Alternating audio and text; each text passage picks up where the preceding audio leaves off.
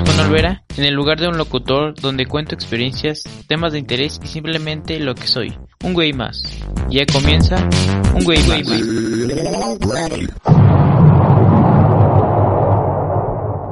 Ya es viernes y es tiempo del podcast.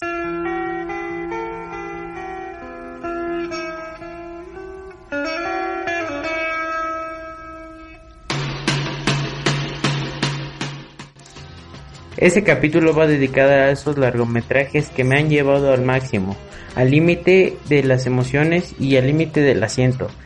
Creo que ese es uno de los capítulos que más me, va a gustar eh, hacer y editar, porque, porque la música, mira, uff, hermosa.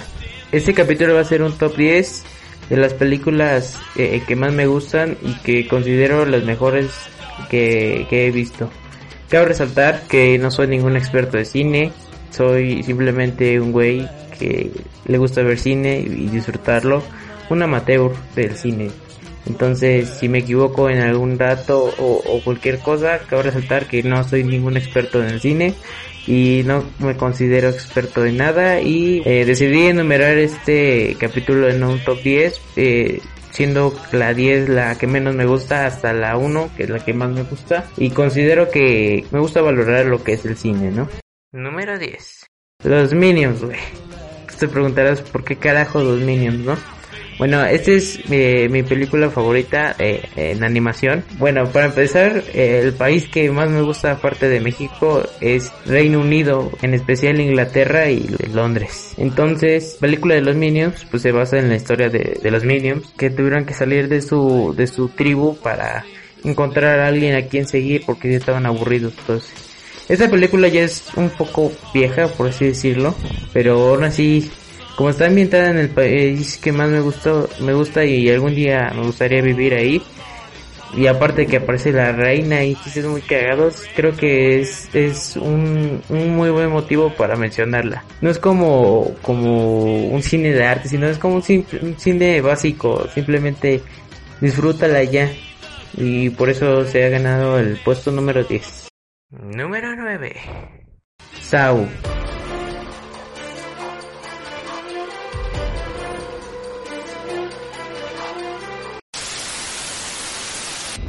O aquí en México, Juegos Macabro o algo así. Considero que ha sido una de, de, mis favoritas más que nada por, por el final. Es como te van introduciendo poco a poco la historia, así primero pues empiezan dos, dos güeyes en un cuarto encerrado, se va eh, contando un poco la historia, se va desarrollando hasta que al final unen todo y te quedas con cara de pero qué carajos acaba de pasar aquí, ¿no? Y, y por qué nunca, nunca lo, por qué no lo supe o no lo sabía. Entonces eh, me gustó más que nada por el final, eh, así bien impactante y bien super mega ultra bien hecha. Y yo digo que esta ha sido una de las películas que de no necesitas tener eh, un presupuesto de no sé 20 millones para hacer una obra de arte. Por ejemplo este esta película la de Saw 1 debe resultar que está dirigida por James Wan. Em, tuvo un presupuesto de 1.2 millones de dólares y recaudó 103.9 millones de dólares. Entonces, eh, siguiendo la ideología que yo tengo es que no necesitas tener la, ni la cámara más profesional del mundo, ni la ni el micrófono más profesional del mundo para contar lo que lo que quieres, ¿no? Si tienes una buena historia que contar, simplemente cuéntala y mira, estás de por bien servido, que en serio, en serio, si en realidad es buena, la gente lo va a apreciar y le va a gustar. Como este cuate James Wan se arriesgó y ve lo que ahora tiene una franquicia de hasta 10 películas, que ya siento que es un poco innecesaria y la quieran alargar a, mucho, pero considero que ese género que inventó, que innovó, el de gore, en el cine está bien hecho, bueno, bien realizado. Y no sé, me gusta, me gusta esta película por el final. Y supongo que hasta este punto ya todos vieron esa película, entonces probablemente haga algunos spoilers si no la han visto.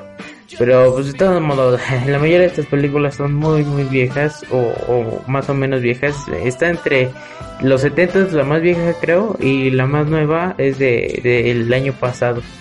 Entonces, pues ya no creo que haya spoilers y que todo el mundo la haya visto.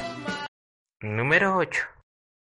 Hace, eh, yo le pongo dos años, no mucho. estuve un poco obsesionado con las con las películas de aquí mexicanas, pero más que nada con las que fueron grabadas en el 2000. Joyitas como Amores Perros.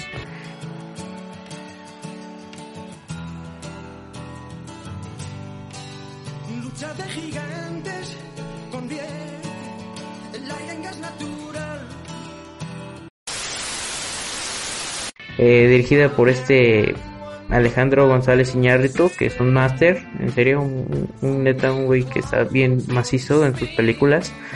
Y esta película eh, me gustó más que nada por, bueno, como le había dicho, eh, hace como 2-3 años sentía una gran afición por, por las películas grabadas en el 2000 y pues esa, esa onda, ¿no? Como que no sé, creo que nací en la generación equivocada, me hubiese gustado más vivir mi adolescencia en el 2000 que en el 2020. Pero bueno, en fin. Eh, esta película Amores Perros eh, trata sobre tres historias que eh, se unen entre sí. Es eh, un una morra que es una modelo, un güey que le hacen el chivo y es un asesino, por así decirlo, el que apuesta en peleas de perros. Ahí es donde dio su boom este Gabriel García Bernal. Más que nada me gusta así como que ese tipo de historias, como que están entrelazadas entre sí y son tres diferentes. Ya más adelante en el puesto 1 a saber lo, lo por, qué, considero que es, que es una de las mejores. Pero en sí, generalmente yo creo que, que esta película orientada en México fue como, como un boom en el cine, ¿sabes? De esa época, era que 2000, 2001. Entonces, eh, también hay una que está interesante, pero no estoy muy seguro si es de Iñárritu o de Corón pues se llama Babel, que está orientada en diferentes partes del mundo, pero igual se entrelazan entre sí. Y en serio, me encanta también esa película, pero no tanto como Amores Perros. Siento que me gusta más Amores Perros que Babel porque está orientada en México. Y eso es como un toque un poco especial, aunque se trate temas de la mierda de aquí en México, pero me gusta que los haya tocado. Número 7. Y tu mamá también Como todos los tíos, marcando territorio y dándos de hostias cuando lo único que os gustaría sería follar el uno con el otro. ¿Qué más da si os habéis acostado con la novia del otro? No, no, no, no, no, no te la estoy refrescando, así se llama.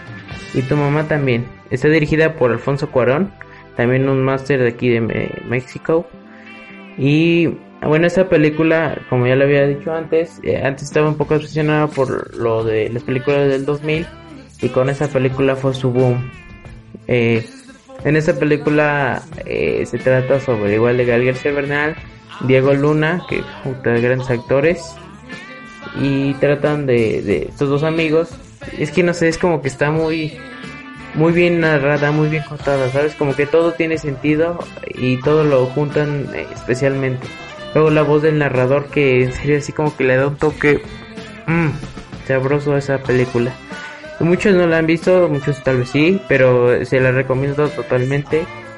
Eh, más que nada por la, por la historia que cuentan y, cómo se va desarrollando esa gran amistad para al final concluir en un final muy muy muy bueno por así decirlo creo que era el mejor final que, que le pudieron haber dado a la película aunque creo que le faltó algunas cositas así pero detalles muy chiquitos pero en general está muy muy bien hecha y ah, obviamente este es para mayores de edad.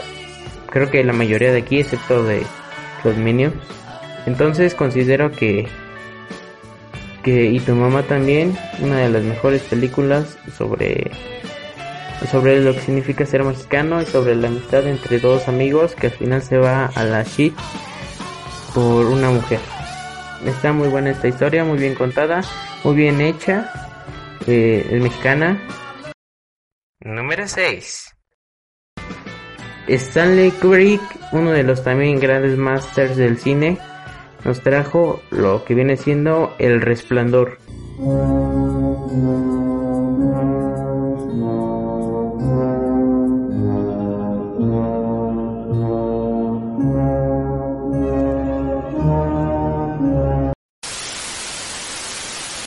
Que si no estoy equivocado, eh, ese es un libro de Stephen King.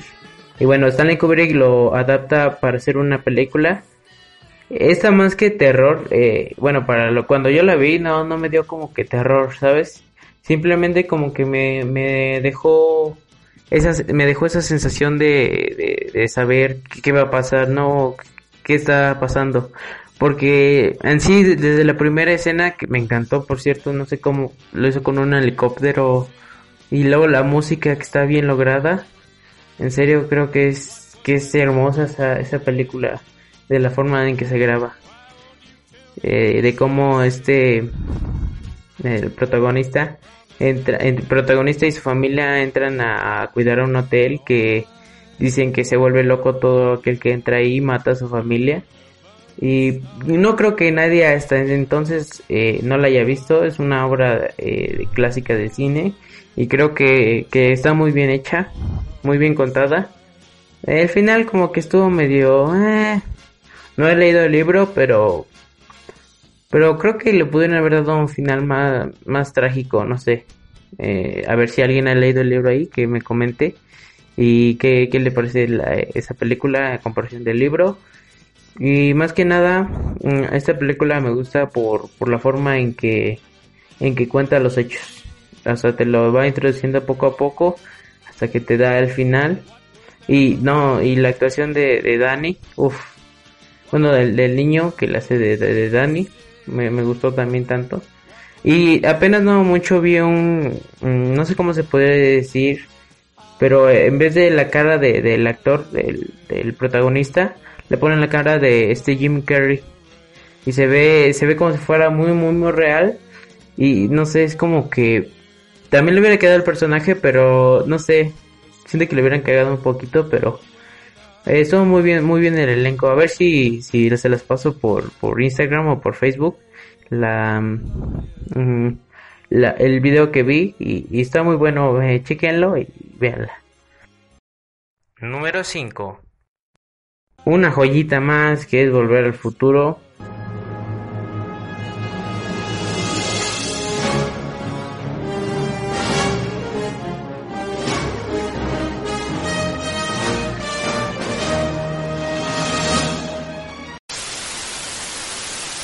Mm, esta saga de tres películas que creo que son algunas de las mejores de ciencia ficción y está dirigida por este Robert Robert Zemeckis y en general creo que ha sido una de las que me introdujo el gusto al cine porque mm, bueno me acuerdo que cuando era un poco más pequeño eh, mi hermano y yo cuando salía esa película ahí por el 5 la veíamos y pues a mi carnal le encantaba un buen. Entonces desde ahí como que me fue empezando a llamar la atención lo que viene siendo ciencia ficción que hasta ahorita es mi género de libros de películas y de todo eh, favorito. Esa película fue el parteaguas para que yo comenzara a, ver un poco más de cine y más de, de descubrir cosas nuevas eh, en el cine. No creo que nadie lo haya visto hasta en pleno 2020. Es una joyita también, es un clásico. Y lo que más me gustó de, de Volver al Futuro, bueno, en especial de la, de la trilogía, la que más me gusta es Volver al Futuro 2. ¿Por qué? Porque te da esa sensación futurista, ¿sabes? Como que se le imaginaban en 1989 de, del, futuro. Ahí creo pone el año 2015. Y están las patinetas voladoras, los carros voladores y todo ese tipo de cosas. Entonces, no sé, creo que es una de las de las películas que, que me ha marcado eh, tanto en mi infancia, porque la veía con mi hermano. Número 4. Jojo Rabbit.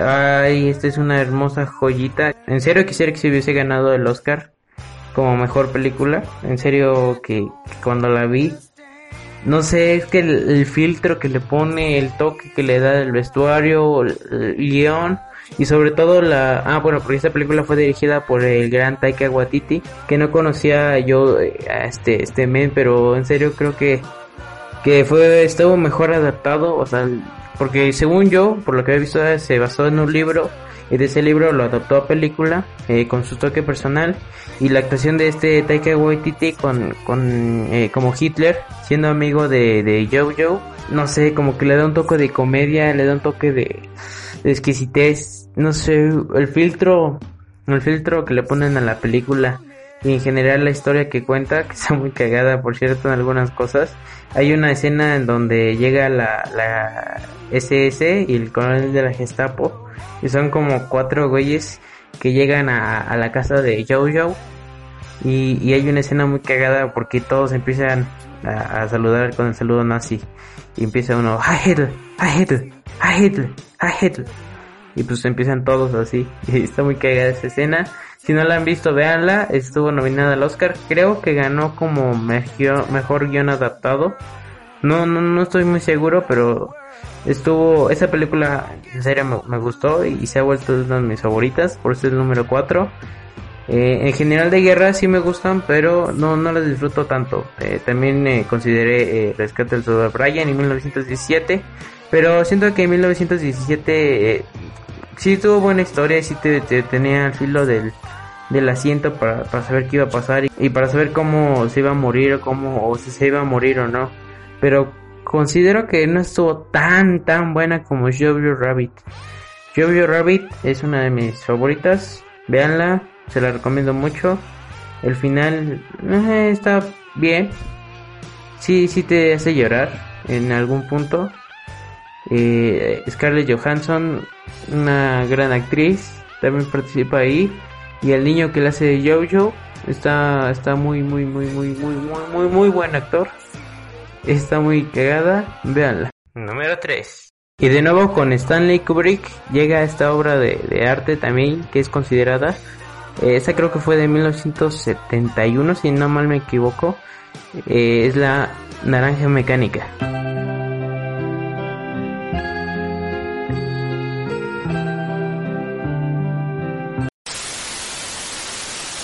Esta película me la recomendó un, amigo mío que es eh, de allá del CCH. Un saludo, un saludo Luis si está escuchando esto. Eh, esta, por lo que más se destaca es por la historia. No sé por qué, pero creo que lo que más me llamó la atención, aparte de, cómo estaba grabada, fue cómo empiezan a introducir la historia. Me encontró la primera escena de, del ojo, no sé, no sé, está muy, muy, muy buena. Eh, la naranja mecánica, esta no es tan conocida, creo. Eh, si no la han visto, véanla, está muy, muy, muy buena. Lo, creo que lo, lo que considero mejor de, este, de esta película, sin, sin lugar a dudas, es su historia. Aunque sí está muy bien grabada y todo, creo que la adaptación del libro a la película está muy bien realizada. Eh, la verdad hay unas escenas muy, muy crudas en algunas partes. Pero en general creo que sí les faltó un poquito meter un poco de más de, aventuras que hizo el protagonista en el libro. Pero estuvo bastante, bastante bien adaptada. Eh, la escena más famosa es donde le ponen los aparatos en los ojos para que vean y pues él se resiste. Eh, no sé si la han visto, creo que sí. Todos, si no, se las voy a dejar en la página de Facebook. Por cierto, ya tenemos Instagram. Síganme, es un güey más. En la página de Facebook, eh, también un güey más. Y bueno, ahí se les estaré posteando junto con, con el otro que había dicho. Número 2. Una joyita más de la ciencia ficción que es Interestelar. Este mundo es un tesoro, pero hace tiempo nos dice que nos tenemos que largar. Y la generación de tu hija será la última que sobreviva en la Tierra. Eh, dirigida por Christopher Nolan. Eh, en serio, esta es de mis películas favoritas de, toda la vida. Si me pusieran Interestelar como cinco veces, las mismas cinco veces que la veo, no sé por qué me fascina tanto. Me encantó cómo trataron el tema del agujero negro y bueno, si no la han visto, trata sobre el espacio y cómo salvar a la humanidad en pocas palabras. Justamente estoy leyendo un libro que es de Isaac Asimov, que se llama Cuentos Completos, que son cuentos de ciencia ficción. Y hay uno eh, que se llama um, Al estilo marciano. En pocas palabras son eh, unos marcianos, porque son de Marte, eh, que la Tierra ya no les va a mandar agua. Porque los cohetes, su combustible más que principal es el agua. Entonces estos marcianos, eh, repito porque son de Marte, deciden ir a buscar otro, otra fuente de agua eh, para porque la Tierra ya no les quiere dar eh, esa agua para los terrestres que son de la Tierra eh, y ya no les quieren dar agua porque piensan que ya no les va a alcanzar. Entonces los marcianos van en busca a Saturno a, buscar hielo para traerlo a Marte. Bueno y por qué les cuento todo esto porque esta película interestelar no está basada en un libro creo sino que fue fue, fue un guion hecho por Christopher Nolan y Jonathan Nolan. Y en serio, lo que más destaca de esta, de esta película, aparte de los efectos visuales, que es desde el espacio hasta el agujero negro, que en serio la escena del agujero negro es, negro es hermosa. Eh, se les recomiendo totalmente, pero sobre todo lo que para mí más destaca es la música. Esa, el soundtrack eh, está en YouTube, búsquenlo, soundtrack de Interstellar esa, esa música es para dormir, más que de suspenso o, de ese tipo de cosas, es la tranquilidad del espacio. Si tú lo pones a escuchar y cierras los ojos e imaginas que estás en el espacio, neta, en serio, te lo recomiendo totalmente, háganlo, vean la película y luego háganlo. En serio que está muy, muy, muy, muy, perra, aparte de los giros, que, giros de historia que te da. Considero que, que es una de mis favoritas y véanla. Número 1 Tiempos violentos.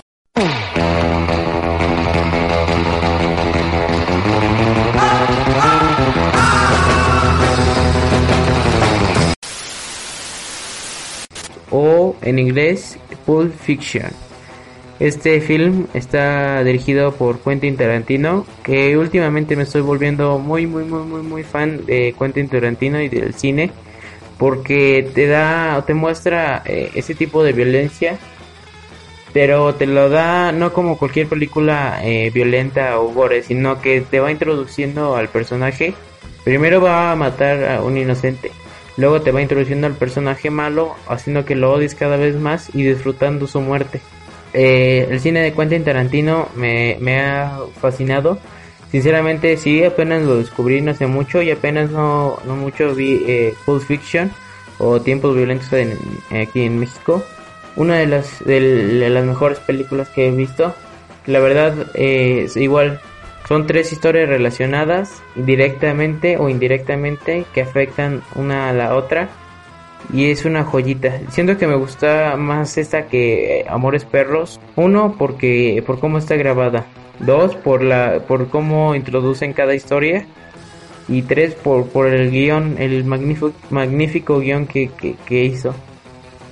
Eh, hay una, una escena en donde unos violadores secuestran a, dos a los dos protagonistas de la historia y empiezan a violar a, a un a un personaje importante eh, no quieren eh, tener spoilers pero ah, bueno quién quién ha visto esta historia en, en pleno 2020 sé que apenas yo sé que apenas yo la vi pero en serio se lo recomiendo.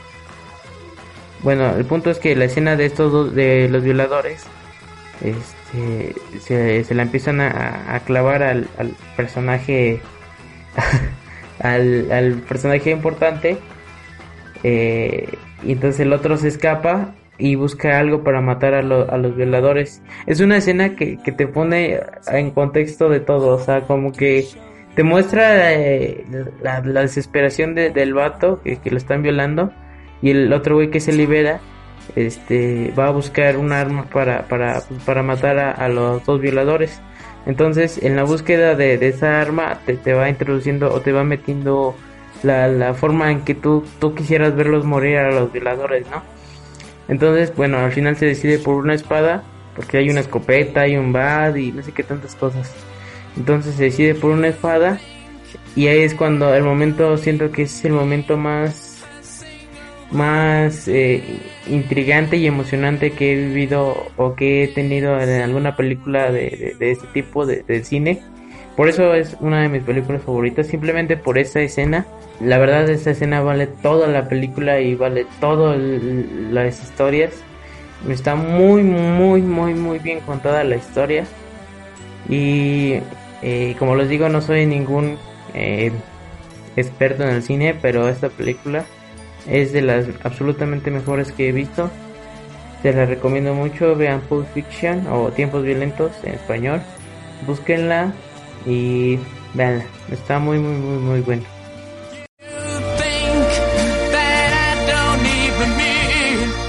Y bien, creo que ya es todo. Entonces, como ya les había mencionado, no soy ningún experto en el cine. Simplemente soy un fanático, un amateur del cine. Mm, si me equivoqué en algún dato, eh, corríjanme y perdón. Eh, insisto, no soy ningún experto. Eh, lo quería hacer desde hace mucho tiempo. Y hay algunas personas que, que también les gusta, les gusta el cine y que considero eh, lo aprecien en este, este capítulo. Eh, algunas de las películas que vi fueron por recomendación, recomendaciones de amigos, otras porque las encontré y, y las dije y dije pues quiero verlas, otras porque las vi nominadas en el Oscar, en los Oscar. Pero en general, ustedes qué opinan, cuáles quitan, cuáles vieron, eh, qué me dicen. Eh, insisto, vayan a seguirme en, en Instagram, estamos como un güey más. En Facebook, igual un güey más. Eh, escríbanme en, en, Facebook, díganme qué, qué, cuáles sus películas han visto, cuáles no les gusta, cuáles sí les gusta, cuál es su top 10 de películas favoritas. Eh, interactuemos más. Y bueno, creo que eso es todo de parte mía. Ha sido un placer eh, contarles este mi top 10 de películas. Gracias por escuchar. Y eh, nos estaremos viendo el próximo viernes con un nuevo, nuevo tema. ¿Por qué? Porque así es la vida.